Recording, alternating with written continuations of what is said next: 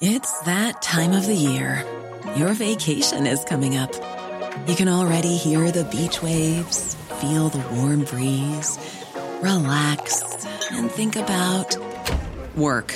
You really, really want it all to work out while you're away. Monday.com gives you and the team that peace of mind. When all work is on one platform and everyone's in sync, things just flow wherever you are. Tap the banner to go to Monday.com.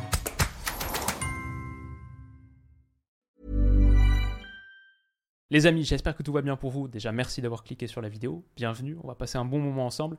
Et c'était juste pour vous dire que toutes mes vidéos sont désormais disponibles en podcast sur Spotify, Google Podcast, Apple Podcast, toutes les plateformes d'écoute. En gros, on est vraiment désormais de partout. Si ça vous intéresse, que vous voulez juste le flux audio, que vous êtes, euh, je sais pas, vous avez besoin de vos yeux, vous voulez pas voir ma tête, toutes les raisons sont, allez, potentiellement compréhensibles et valides. Et les podcasts, eux, sont disponibles au même moment que la mise en ligne sur YouTube. Ça se fait quasiment dans la seconde. Donc voilà, merci à vous pour votre patience sur ce petit segment. Tout de suite, on attaque notre sujet du jour, mon classement de Ligue 1, mes pronos de Ligue 1, que je travaille depuis un moment maintenant et que j'ai hâte de vous dévoiler. C'est parti. Les amis, bienvenue. J'espère que vous allez tous très bien, très content de vous retrouver pour cette nouvelle vidéo et pour vous partager donc mon classement de Ligue 1, mes pronos de Ligue 1. On est en train de vivre une petite période d'accalmie sur l'actualité frénétique du championnat grâce à la trêve internationale. On a désormais 8 journées aussi de Ligue 1 pour trancher, pour observer quelques tendances, dessiner quelques dynamiques, etc. Du coup, je trouvais que c'était le moment idéal, et aussi on est mi-septembre, et on fait ça en général à peu près début septembre, mi-septembre, donc on déroge pas à la tradition, et je trouvais que c'était un bon moment pour vous partager mon classement de Ligue 1. La vidéo, je l'ai divisée en deux parties, on va faire le top 8 sur la seconde partie vidéo, classique, avec le podium à la fin, où j'ai mis une petite surprise, grosse surprise, je sais pas, vous me direz ce que vous en pensez.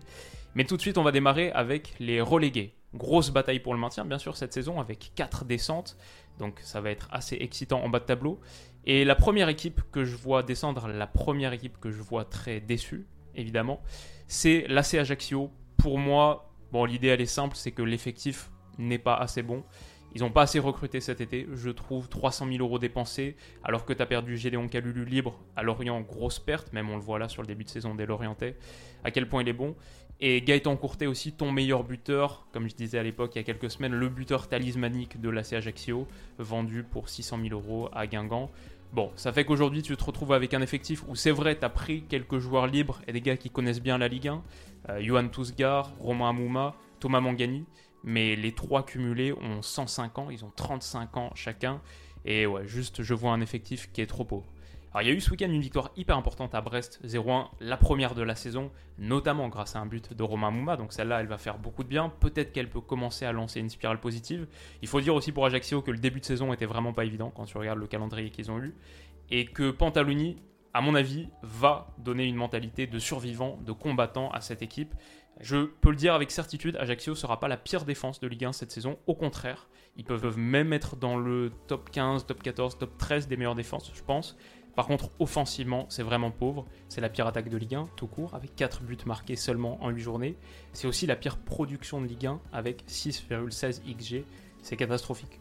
4 points en 8 journées pour l'instant, malgré la première victoire ce week-end. Ça reste un rythme de lanterne rouge.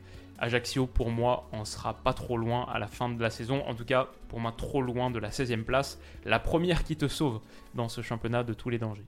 Donc Ajaccio, je les vois descendre. Je vois aussi descendre Auxerre. Ils sont 16e pour l'instant, avec 7 points, 2 victoires en 8 matchs. Et c'est plutôt encourageant parce que le début de saison a été assez costaud niveau calendrier pour Auxerre aussi. Je les ai vus contre Lorient ce week-end, c'était vendredi dernier. C'était pas inintéressant au niveau production offensive, donc ils ont quelques arguments. Mais Auxerre, c'est un peu l'inverse d'Ajaccio, c'est qu'ils concèdent tellement de buts. Déjà 19 en 8 journées, c'est la pire défense de Ligue 1. Et avec 17,32 XGA, Expected Goals Against, ta production défensive en gros, c'est la deuxième pire de Ligue 1. Sur la durée, je vois un effectif qui est encore trop faible pour être parmi les 4 équipes qui se sauveront. Je mets aussi dans les descentes Clermont, ça c'est peut-être une surprise. Clermont, ils ont 3 victoires et 1 nul en 8 journées, 10 points, ils semblent assez bien partis, un peu comme la saison dernière.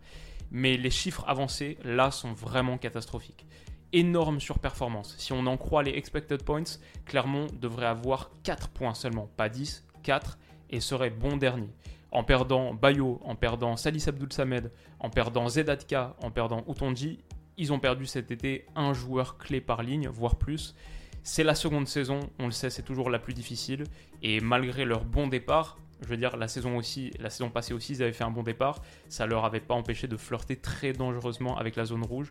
Pour moi, même s'ils sont bien partis comptablement, les chiffres avancés montrent qu'il y a des chances que ça tienne pas trop. Et je les mets du coup parmi les quatre équipes qui vont descendre à laquelle j'ajoute, auquel j'ajoute, et là c'est un peu plus difficile, j'ai plus de mal pour le quatrième parce que nos euh, usual suspects, entre guillemets, nous déçoivent. D'habitude on a tendance à parler de 3, de Lorient dans cette conversation. Bah 3 c'est une équipe qui est très cool à suivre cette saison, un petit peu comme ce qu'on disait en début de saison. Mama Baldé en feu, ça ça me fait vraiment plaisir.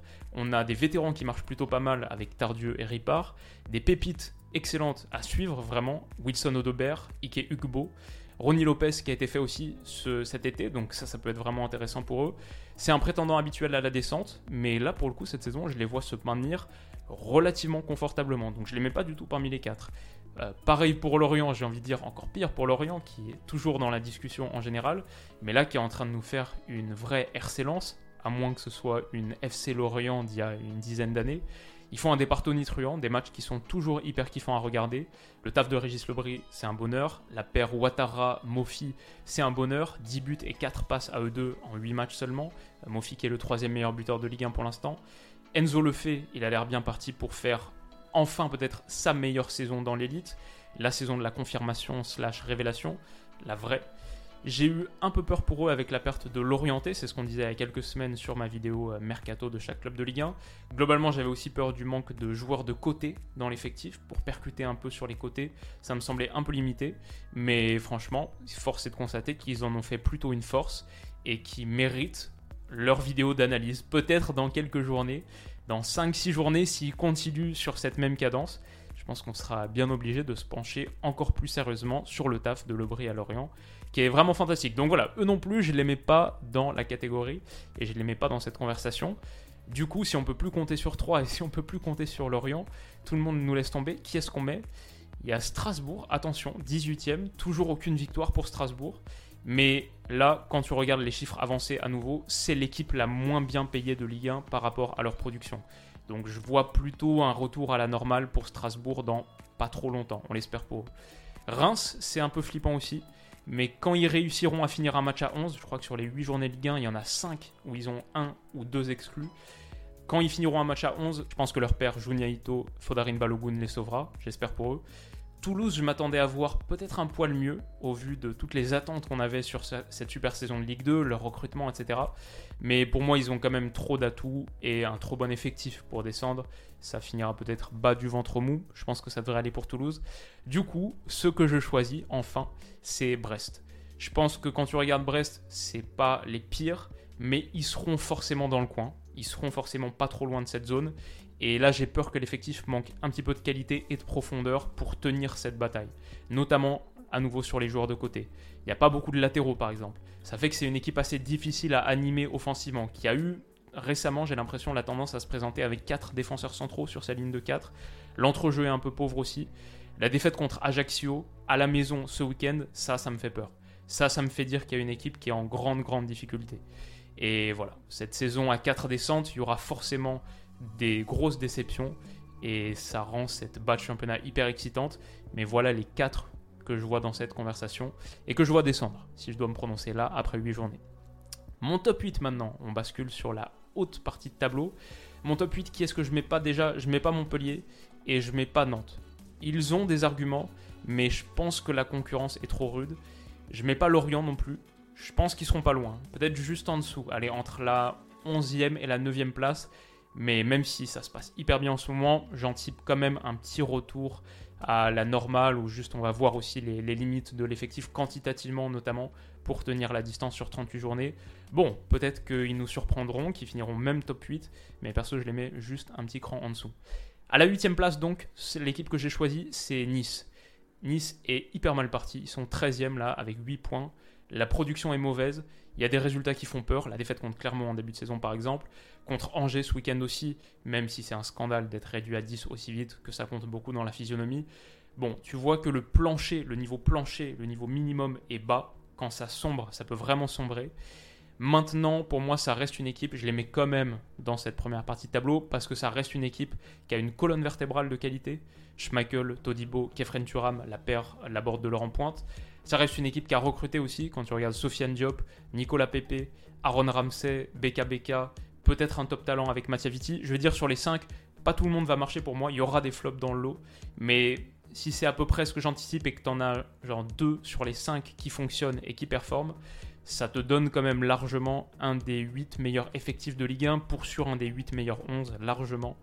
Donc voilà, je pense que là aussi il y aura petit rééquilibrage et que Nice peut pas vraiment faire pire qu'aujourd'hui. Comme on a dit, leur plancher là qu'ils montrent est si bas, mais leur plafond, je pense, il est 3 à 4 fois plus haut. Leur niveau moyen, il est 2 fois plus haut que ce qu'ils montrent là, sur ce qu'ils sont capables de réaliser. Je suis convaincu que Nice, en gros, va se mettre à la page, va se mettre à la hauteur du défi et va se mettre à marcher. Ils partent de plus loin que certains, ça c'est sûr. Et fondamentalement, la 8 place resterait une déception pour eux. C'est quand même cet OGC Nice, projet Ineos, qui veut changer de dimension. Mais entre 6 et 8, pas trop loin de l'Europe, c'est à peu près ce que je vois pour l'OGC Nice.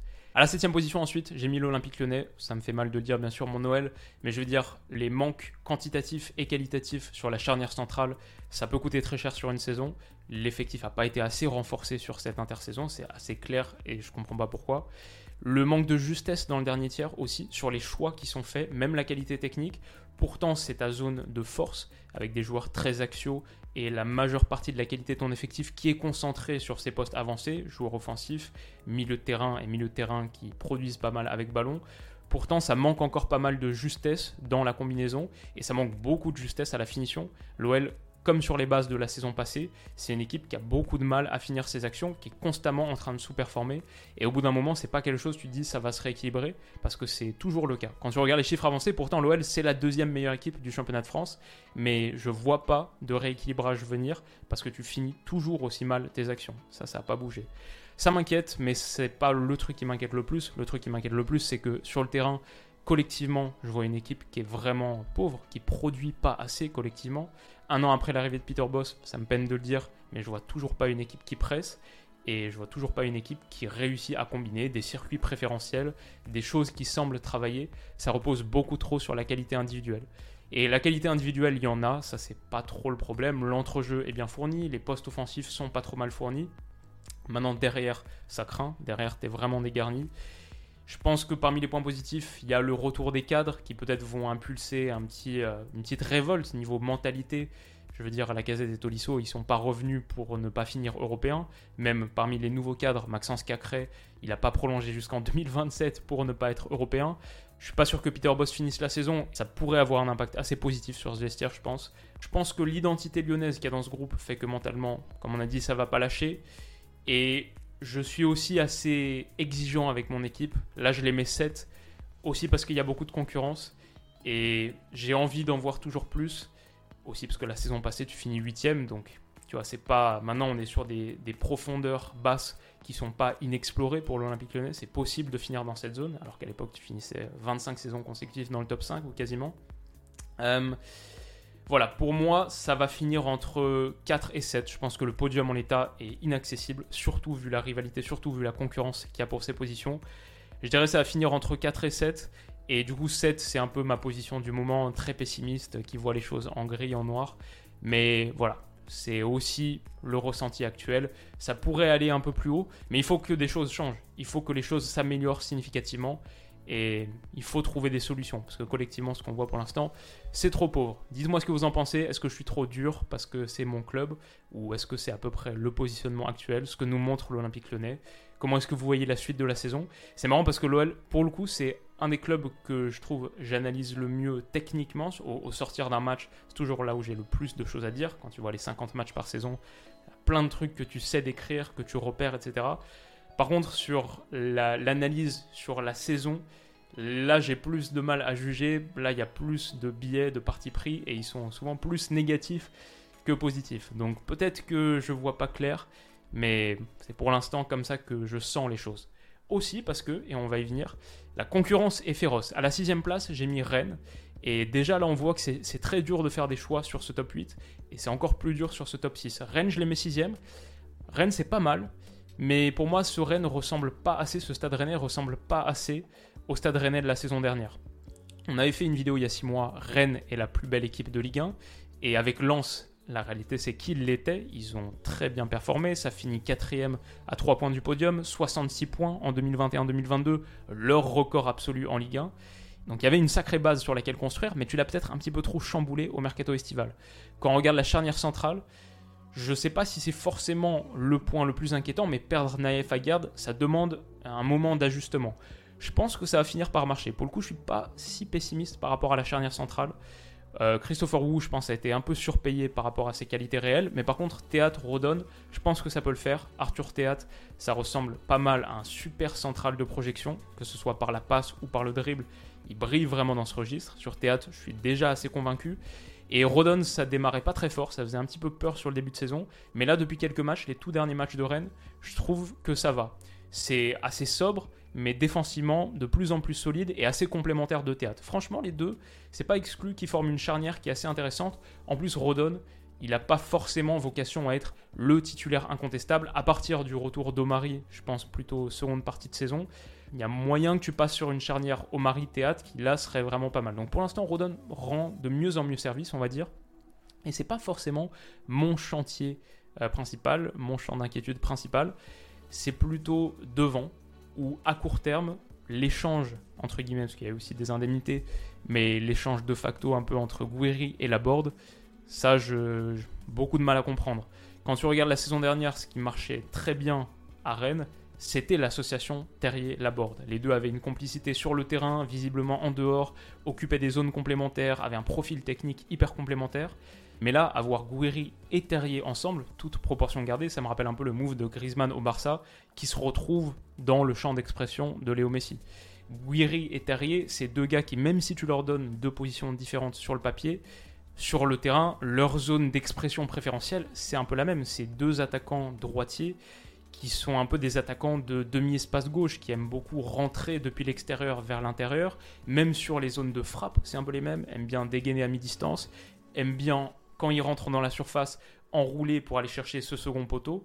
Donc euh, ça me semble assez peu complémentaire et du coup tu te retrouves à devoir un peu chambouler ton système. Et on le voit, Bruno Genesio, ça me semblait assez clair que le 4-3-3 rennais de la saison passée, ça marchait super bien. Là, tu alternes entre ce 4-3-3, du 4-2-3-1 par exemple, là contre l'Olympique de Marseille ce week-end, du 4-4-2, peut-être contre Auxerre, peut-être contre Fenerbahce aussi, où là tu essayes de les associer les deux en pointe pour des résultats notamment contre Fenerbahce qui sont assez mitigés. Donc non seulement les deux sont moins complémentaires, ont moins cette entente qui permettait aux deux, la Board et Terry à l'époque, la saison passée, de briller, mais en plus, je trouve que du coup, si tu te mets en 4-4-2 par exemple, ou en 4-2-3-1, tu commences à perdre de ta supériorité dans l'entrejeu. Ce qui était aussi une des forces rennaises de la saison passée. D'ailleurs, je trouve Rennes vraiment moins dominateur au milieu qu'en 2021-2022. J'ai vu qu'en plus, Santa Maria s'est fait les ligaments de la cheville. Bon, apparemment, Sheka arrive pour le remplacer. Voilà, ça, ça me fait poser pas mal de questions et du coup, c'est dommage d'enlever une de tes certitudes de la saison passée. En sachant que des attaquants droitiers, en plus, t'en as déjà dans ton effectif. Doku, sous les manas, deux que t'espérais voir vivre leur saison de l'explosion s'ils peuvent éviter les blessures. Il y a quand même des si avec ces deux gars-là. Mais ouais, c'est dommage de t'être mis cette petite épine, même si je pense que le move, perdre la board pour prendre Guiri, il est plus sur une optique de long terme. I'm Sandra, and I'm just the professional your small business was looking for. But you didn't hire me because you didn't use LinkedIn jobs. LinkedIn has professionals you can't find anywhere else, including those who aren't actively looking for a new job but might be open to the perfect role, like me. In a given month, over 70% of LinkedIn users don't visit other leading job sites. So if you're not looking on LinkedIn, you'll miss out on great candidates like Sandra. Start hiring professionals like a professional. Post your free job on linkedin.com/people un joueur que tu peux plus valoriser, qui peut t'apporter plus sur les saisons à venir. Peut-être c'est presque une anticipation de la vente de Martin Terrier l'été prochain, peut-être. Euh, mais là, à court terme, et c'est ce dont on est en train de discuter, la saison 2022-2023, bah, je trouve que c'est dommage. Alors après, voilà, on a aussi commencé à l'effleurer en citant tous ces noms. C'est que Rennes a quand même un atout, une grande force, c'est la profondeur de son effectif, la quantité de qualité qu'il y a dans cet effectif. T'as gardé Louvre-Mailleur, déjà ça c'est une super chose, et t'as les petits jeunes qui poussent et qui montrent déjà beaucoup de bonnes choses. Désiré Doué, un des joueurs à suivre de la saison en Ligue 1, Leslie Uochukwu pour sûr, Lorenz Assignon aussi, qui est un petit peu plus âgé que les deux, mais qui fait des entrées intéressantes. Voilà, il y a de belles choses, j'ai juste un peu peur que Rennes ait changé sa formule un poil trop vite et ne capitalise du coup pas assez sur ce qui a été bien fait l'an dernier. Il y a aussi peut-être l'Europa League qui peut causer quelques problèmes sur la rotation de ton effectif. L'Arnaka, Fenerbahce, Kiev, c'est trois déplacements qui sont pas évidents. Fener bien sûr à Istanbul, Kiev alors ce sera pas en Ukraine mais c'est en Pologne. Bon, il y a des chances que Rennes aille au prochain tour parce qu'ils ont déjà 4 points en deux journées. Donc euh, l'Europe, ça peut être un petit problème aussi pour cette saison de Ligue 1. Et tu perds également plus de monde à la Coupe du Monde en hiver que d'autres clubs euh, concernés par cette conversation du top 6. Tu perds Lovro-Mayer pour la Croatie, Souleymana au Ghana, t'as Théâtre Belgique, Rodon Pays de Galles ou Cameroun, peut-être Doku, même si c'est pas forcément parti pour Belgique. Donc euh, ouais, je vois cet effectif qui est ok, quantitatif, mais je le vois assez éprouvé. Et peut-être que ça va te faire perdre un peu de cette force, de cet atout. C'est pour ça que pour Rennes, je mets une sixième place qui serait forcément décevante, alors que tu as été si proche de la Ligue des Champions l'an passé, si proche du podium. Bon, ça va pas se jouer à beaucoup, mais il faut faire des choix. C'est pour ça que je mets Rennes sixième. Cinquième place maintenant, j'ai choisi Lille. Alors, je trouve que Fonseca c'est bien. Lille, c'est un peu l'histoire de cette saison l'arrivée de Paulo Fonseca, on voit des choses qu'on n'a pas vues à Lille depuis un moment. Maintenant, comme tout coach qui a un projet de jeu ambitieux, ça va prendre un peu de temps à se mettre en place. C'est peut-être pour ça que je ne les mets pas plus haut que la cinquième place. Pour chaque pas en avant, il y a aussi de temps en temps quelques pas en arrière, ce qui fait que pour moi, avec Fonseca, la trend, la dynamique, elle est, la courbe, elle est comme ça. Mais une courbe comme ça, ça veut dire aussi des petits moments où tu redescends et des résultats qui sont voilà, des résultats de progression, mais pas des résultats de comptabilité, pas des résultats qui te rapportent 3 points systématiquement. Globalement, la dynamique est positive, comme j'ai dit, je crois en Fonseca. Je pense que Lille a montré un visage qui est plus souvent séduisant que décevant sur ce début de saison. Contre Auxerre, par exemple, contre Toulouse, contre Montpellier, j'ai vu du jeu. Même contre le Paris Saint-Germain, ce match qui a fait beaucoup parler, bien sûr la défaite 1-7. J'ai aussi vu du jeu sur ce match. J'ai aussi vu une équipe qui, honnêtement, a fait plutôt un bon match. Bien sûr, il y a des errements défensifs, bien sûr, il y a des problèmes défensifs. Si tu concèdes 7 buts, ok. Mais moi, c'est un match qui m'a, c'est peut-être un peu contre-intuitif, plutôt rassuré sur ce que Lille était capable de produire, surtout sur la première mi-temps. Alors forcément, le bilan statistique, il fait mal. Quand on prend 7 dans un match, ça ternit un peu tout ton équilibre par rapport à ça. Ils ont beaucoup de buts encaissés, forcément par la force des choses. Mais sur le front offensif, avec 16 buts en 8 journées, Lille a aussi son plus haut total depuis 40 ans. Et ça, je pense que c'est un bon indicateur, une bonne introduction à ce que Fonseca est capable d'amener à cette équipe. Si on regarde leur calendrier de début de saison aussi, et on doit le faire pour être juste dans le, jugement, ils ont déjà joué Paris et ils se sont déjà déplacés à Marseille. Donc ça aussi, ça permet de mettre en perspective leur bilan comptable qui n'est pas le meilleur, mais voilà, le début de saison n'a pas été évident. Ils ont encore des matchs costauds qui arrivent, c'est sûr. Sur les six prochaines journées, il y aura notamment Lorient, Lens, Monaco, Lyon et Rennes. Donc ça va être six journées pas évidentes du tout. Mais ça, c'est des matchs pour continuer à progresser, pour continuer à étoffer le plan de jeu de Fonseca, pour continuer dans l'adversité à construire ton projet. C'est un peu l'épreuve de feu. Je pense que ça peut passer. Tu construis ton groupe dans l'adversité, je pense que ça peut passer. Et au retour de Coupe du Monde, Clermont, Reims, Brest, Troyes, Clermont encore. Là, Lille peut lancer une super période avec un retour de Coupe du Monde où en plus, tu as conservé la plupart de tes joueurs. Qui sont les joueurs lillois qui sont concernés par la Coupe du Monde? Il y a en gros David et peut-être Thiago Diallo qui a été appelé là au dernier rassemblement par Santos. Fonte, je pense que c'est mort. Donc, c'est une équipe qui va moins souffrir aussi de cette période hivernale. Quand plein d'équipes vont perdre des points post-Coupe du Monde avec un calendrier chargé et compliqué, Lille qui ne joue pas de Coupe d'Europe et qui va avoir cet enchaînement de matchs-là, S'ils continuent à progresser dans les semaines qui viennent, moi mon petit prono c'est que fin janvier, ils seront pas loin du top 3. C'est pour ça que je les mets cinquième. Je pense qu'ils avancent un petit peu masqués cette saison. Je vais dire ça va finir entre 6 et 4 et du coup j'ai choisi 5. Mais attention à Lille, je pense qu'ils peuvent en surprendre plus d'un. Quatrième place, j'ai mis Monaco. Alors avec Monaco, je vais dire que collectivement, c'est un peu comme Lyon. Ça fait partie des équipes où collectivement, que ce soit sur la phase sans ballon ou la phase avec, c'est une des des meilleures équipes où je vois le moins de choses. Donc collectivement, c'est pauvre. Par contre, individuellement, il y a beaucoup, beaucoup de matos. Et il y a un axe notamment, c'est Dissasi qui est en train de faire un très bon début de saison. C'est Mohamed Kamara, je vais pas dire il a fait oublier Chouameni, mais il montre déjà pourquoi il a été recruté. Il est immense, la pieuvre, le gars que j'avais, je vais pas dire conseillé, mais que j'avais mis dans ma vidéo à l'époque, le joueur que chaque club de Ligue 1 doit recruter, parce que ce qu'il avait montré, notamment en Ligue des Champions contre le Bayern, c'était fantastique. Son activité, même ce qu'il fait avec ballon, Ouais, Mohamed Kamara, c'est vraiment pas mal. Je pense que Youssouf Ofana revient à un bon niveau aussi après une, saison dernière qui était compliquée, surtout peut-être première partie de saison. Mbolo qui a été pris, voilà, avec Disasi, Kamara, Mbolo, tu as un axe athlétique impressionnant sur des registres totalement différents. C'est pas juste, c'est des joueurs puissants, etc. Disasi, c'est puissant, c'est un rock, beaucoup de qualité. Mohamed Kamara, c'est le niveau athlétique d'activité, l'endurance, euh, trois poumons. Et Mbolo, en pointe pour bouger son vis-à-vis, pour jouer en déviation, mais en plus la qualité technique, ce combo athlétique plus technique, capacité à finir dans la surface, vraiment là tu as une colonne vertébrale très solide sur laquelle tu peux faire beaucoup de choses.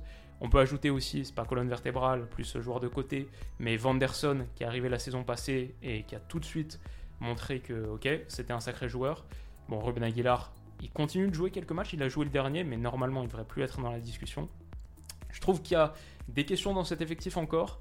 Il n'y a pas beaucoup de certitude collective.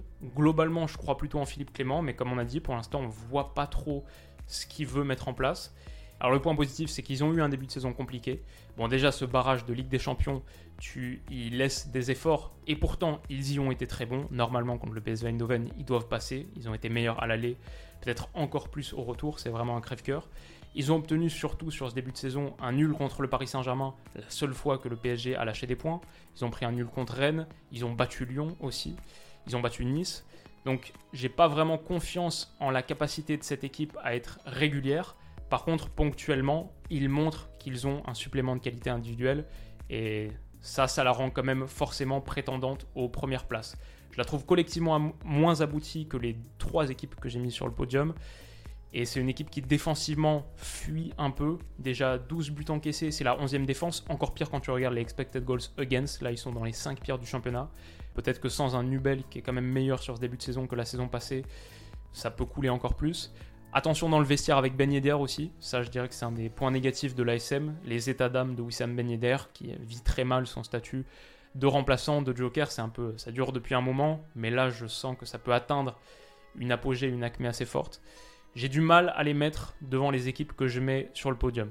Ce sera pas mal, ce sera pas trop loin forcément, mais j'ai du mal à les mettre devant l'équipe qui les a battus 4-1 à la maison, Lens. Alors bien sûr, tout le monde est sur le même pied d'égalité, tout le monde est d'accord avec ça. Lens, ça joue très bien au foot, c'est une équipe hyper excitante à regarder. Tu perds pas les deux heures de ton samedi après-midi si tu te mets le match de Lens. Mais la question c'est est-ce que ça peut aller plus haut? Est-ce que cette équipe peut se transformer en équipe qui va chercher le top 3 Ligue 1, qui performe, qui écrase, qui est hyper constante sur 38 journées? Moi, ma réponse à ça, c'est oui. Je vois une équipe qui cet été ok, a consenti à quelques départs majeurs, Klaus, Doucouré, Kalimwendo, ok, mais qui s'est très bien renforcé. Avec Luis Openda, c'est top. Avec Salis Abdoul Samed, c'est top et on le voit déjà. Avec Brice Samba, c'est top et on le voit déjà. Beaucoup de confiance. Les prises de balle à une main, elles font un peu partie des images fortes de la Ligue 1 désormais. Jimmy Cabot, c'est pas mal aussi. C'est un peu différent par rapport à Klaus, moins centre, plus percussion et dribble, mais assez complémentaire de Frankowski. Et Cabot, je le mettais dans mes, mes joueurs sous-côté de Ligue 1 il y a quelques saisons. Franchement, il est à sa place dans ce lance-là. Bon, offensivement, ça a un petit peu réduit la voilure sur les tout derniers matchs. Contre les blocs bas, c'est vrai, le lance peut avoir un petit peu de mal. Mais dès qu'il y a de l'espace, c'est le lance qu'on connaît, qui allait planter 5-2 contre l'Orient, 4-1 à Monaco, comme on en parlait tout à l'heure. Rennes aussi a été battu par ce lance-là. Et défensivement, c'est devenu très costaud. Lens, c'est la troisième meilleure défense de Ligue 1. Lens, c'est la troisième équipe invaincue de Ligue 1, derrière Paris et Marseille. Avec Paris et Marseille, les trois sont invaincus. Lens, c'est une équipe qui reste sur 18 matchs consécutifs sans défaite, si tu prends les matchs de la saison passée aussi, les fins de saison passée. Et Francaise, le jeu de Francaise, c'est une constante. Il n'y a aucun signe que c'est en train de faiblir. Au contraire, Lens est en train d'ajouter 2-3 trucs par-ci par-là, 2-3 vitesses sur sa qualité collective. Bollard, c'est une constante. L'année dernière, Lens faisait partie des meilleures équipes à domicile. Cette année, c'est la meilleure équipe à domicile. 4 matchs, 4 victoires. Ce lance-là, je le vois encore meilleur que les saisons précédentes et je vois quelque chose mentalement qui est en train de se construire chez cette équipe. C'est, on va pas se satisfaire d'une nouvelle septième place. Septième en 2020-2021, septième en 2021-2022. Cette fois, c'est l'occasion de frapper un très grand coup. Et Seko Fofana, par exemple, qui a prolongé à Lens le signe fort, il n'a pas prolongé pour finir septième à nouveau. Cette année, Lens va finir top 5, j'en suis certain. Et moi, je les vois même aller un cran plus haut que ça, aller décrocher la troisième place, la place potentiellement qualificative pour la Ligue des Champions. Il y a toutes ces choses-là. Il y a le fait que Lens ne joue pas de Coupe d'Europe cette saison. C'était déjà le cas les saisons précédentes, mais là, par rapport à leurs rivaux sur ces places-là, ça peut faire une vraie, vraie différence. Et il y a aussi un truc qui est très fort, c'est que Lens a déjà un beau matelas de points. Ils ont déjà 4 points d'avance sur Monaco. Ils ont déjà 5 points d'avance sur Lyon et Lille, 6 sur Rennes. Quand on sait à quoi ça se joue en fin de saison, l'année dernière, entre la deuxième et la huitième place, il y a 10 points, euh, avoir déjà pris cette avance, ça peut véritablement compter. Pour moi, c'est dur de mettre Monaco au-dessus de Lens quand Monaco a perdu 4-1 contre Lens et a déjà 4 points de retard. En plus de la qualité collective qui a, juste rien à voir entre les deux formations, même si individuellement c'est un peu moins bon peut-être à Lens qu'à Monaco. Donc voilà, je vois un vestiaire qui cette année veut faire très mal, qui veut capitaliser sur sa production passée, construire sur cette base très solide pour tout déchirer. Je vois Seko Fofana en leader mental de cette équipe. Et peut-être attention à la Coupe du Monde. Frankowski et sans doute Buxa vont aller avec la Pologne. Medina a été appelé pour la première fois là, il y a quelques jours, pour la première fois depuis deux ans, euh, avec l'Argentine donc. Jean Onana de retour avec le Cameroun. On a Loïs Openda qui a été pris en remplaçant de Lukaku, à voir s'il fait la Coupe du Monde, mais c'est pas impossible. Mais voilà, comme on l'a dit, pas de Coupe d'Europe, un collectif hyper stable, hyper solide, qui progresse encore. Et je pense mentalement une envie déchirante de là vraiment concrétiser ce qu'on voit de bien depuis quelques années. Lens est mon troisième. Le Dauphin, par contre, c'est l'Olympique de Marseille. Bon, c'est pas trop une surprise maintenant qu'on a parlé de tout le monde. Évidemment, l'OM est deuxième. L'effectif est pléthorique. Je pense que la quantité de joueurs qu'il y a à Marseille, la quantité d'armes que Tudor a à disposition et qu'il utilise assez bien pour l'instant. Je trouve une bonne rotation à Marseille qui garde tout le monde concentré, concerné. Tavares et Klaus sur les côtés apportent ce dont l'OM manque depuis un bon moment. Klaus, depuis quelques matchs, c'est un peu moins bon. Tavares, on voit les errements défensifs, mais ça reste une upgrade significative par rapport à ce qu'il y avait l'année passée, où tu finis déjà deuxième. Donc je vois pas vraiment de raison de les déclasser. Sanchez, ça a l'air pas mal, déjà le meilleur buteur en Ligue 1 pour Marseille. Luis Suarez, on en avait parlé, je suis pas extrêmement convaincu, mais c'est une arme dans la profondeur. Voilà, il y a quand même des gars où je suis pas totalement certain de ce qu'ils vont apporter. On parle de Luis Suarez qui a un peu un manque de qualité, un peu limité techniquement. tout, je suis pas convaincu sur ce que je vois pour l'instant. Je trouve que ça reste très neutre. Et je pense pas que c'est des joueurs qui sont calibre Ligue des Champions, ça c'est sûr. Même niveau OM, je suis pas certain que c'est des gars qui doivent rentrer dans le 11. Mais il y a tellement d'options possibles que tu peux avoir des méformes, tu peux avoir quelques gars qui fonctionnent pas, qui marchent pas, que tu revends l'année prochaine, ou, dont tu prolonges pas le prêt. Pour moi, l'OM a la qualité pour finir podium et la quantité pour finir dauphin sans trop de soucis collectivement, ce que je vois, c'est mieux que Lyon et Monaco. C'est bien mieux. C'est pas toujours abouti et réussi, mais il y a beaucoup plus d'idées et beaucoup plus d'intentions. Et je vois une équipe qui est collectivement bien plus capable de progresser et qui déjà là même sur son niveau collectif est supérieure à ces versions de, l'OL et de l'ASM. Euh, c'est une équipe qui est toujours très difficile à battre, ils ne sont pas invaincus en Ligue 1 pour rien. Donc pour moi, ils sont d'assez loin favoris pour cette seconde place. Maintenant, ce que je veux voir avec Marseille, c'est l'Europe. Un peu comme le PSG à la première place. Ce que je veux voir, c'est l'Europe avec un double affrontement, une double confrontation contre le Sporting là dans quelques jours, qui est hyper importante et qui peut en plus te servir en Ligue 1. Si l'OM se défait un peu de ses démons, de ses fantômes par rapport à ses performances en Coupe d'Europe, cette historique là qui se traîne depuis un moment, je pense que ça peut encore plus te libérer en Ligue 1 et rendre cette équipe vraiment très difficile à battre. Voilà pour Marseille, première place, le Paris Saint-Germain.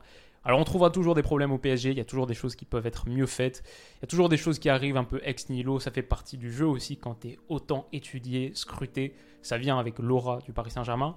En attendant, le PSG en Ligue 1, c'est la meilleure attaque, c'est la meilleure défense. Sur les temps de passage, si tu prends les chiffres, leurs chiffres, et que tu multiplies par 4,75 pour atteindre les 38 journées, sur les temps de passage, ils vont faire un championnat à plus de 100 points à 120 buts marqués, 124 je crois, 19 encaissés.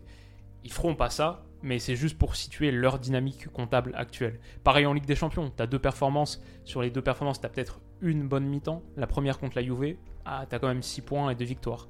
C'est peut-être le plus marquant, c'est que même sur ces matchs où ils sont pas bons, ils gagnent, ce qui signifie la marge de progression qu'il leur reste.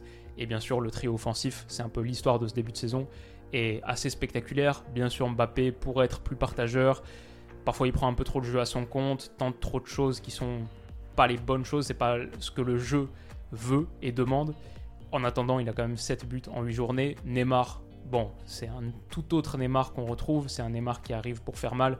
Sur 8 journées, 8 buts, 7 passes D. Messi, 4 buts, 7 passes. C'est pas en Ligue 1 qu'on les attend, donc c'est pas vraiment intéressant de prolonger la réflexion pendant longtemps. Et même sur Christophe Galtier, c'est vrai qu'on a vu des choses qui sont bonnes, peut-être un peu surprenantes, mais moi-même, mon, analyse, j'ai pas envie de vraiment la livrer avant février, mars, avril. C'est là qu'on va vraiment voir ce que cette équipe a dans le ventre. pour la Ligue 1, ça fera largement premier. La question maintenant, c'est est-ce qu'ils peuvent être invincibles? Si je dois me prononcer, je dirais plutôt non. Je pense que sur la pression, sur les espaces que tu laisses dans ton dos, entre tes milieux relayeurs et cette défense à 3, il y a encore des choses. Tactiquement, tu peux voir plein de choses. Et il te manque au moins un défenseur central pour avoir de la quantité. Quand un des trois se blesse, t'es assez mal. Mais euh, voilà, évidemment, ce sera largement suffisant pour finir champion. Voilà en gros pour ce classement. Si la partie prono, c'est celle qui vous intéresse le plus dans cette vidéo, avec mon sponsor BetClick, comme vous le savez, vous avez toujours 100 euros de bonus à l'inscription avec le code promo Willou. Donc votre premier pari remboursé à hauteur de 100 euros en free bet si perdant.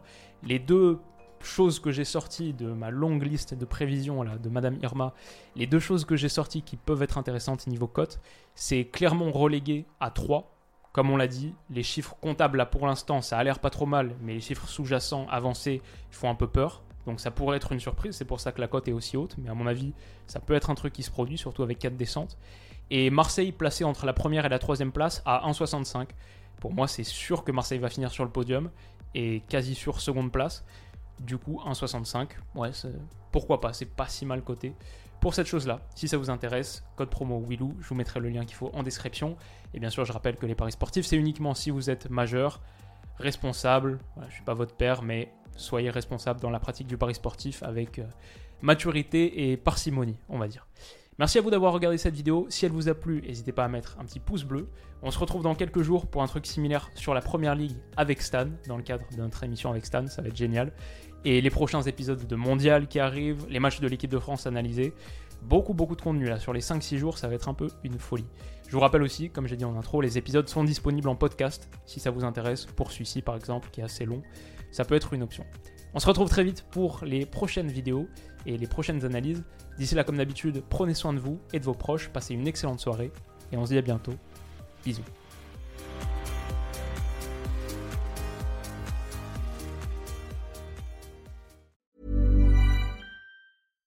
When you make decisions for your company, you look for the no-brainers. And if you have a lot of mailing to do, stamps.com is the ultimate no-brainer. It streamlines your processes to make your business more efficient, which makes you less busy. Mail checks, invoices, legal documents, and everything you need to keep your business running with stamps.com. Seamlessly connect with every major marketplace and shopping cart Schedule package pickups and see your cheapest and fastest shipping options from different carriers with rates up to 89% off USPS and UPS rates. And with the stamps.com mobile app, you can take care of mailing and shipping wherever you are. Make the same no-brainer decision as over 1 million other businesses with stamps.com. Sign up with code program for a 4-week trial plus free postage and a free digital scale. No long-term commitments or contracts. That's stamps.com. Code program.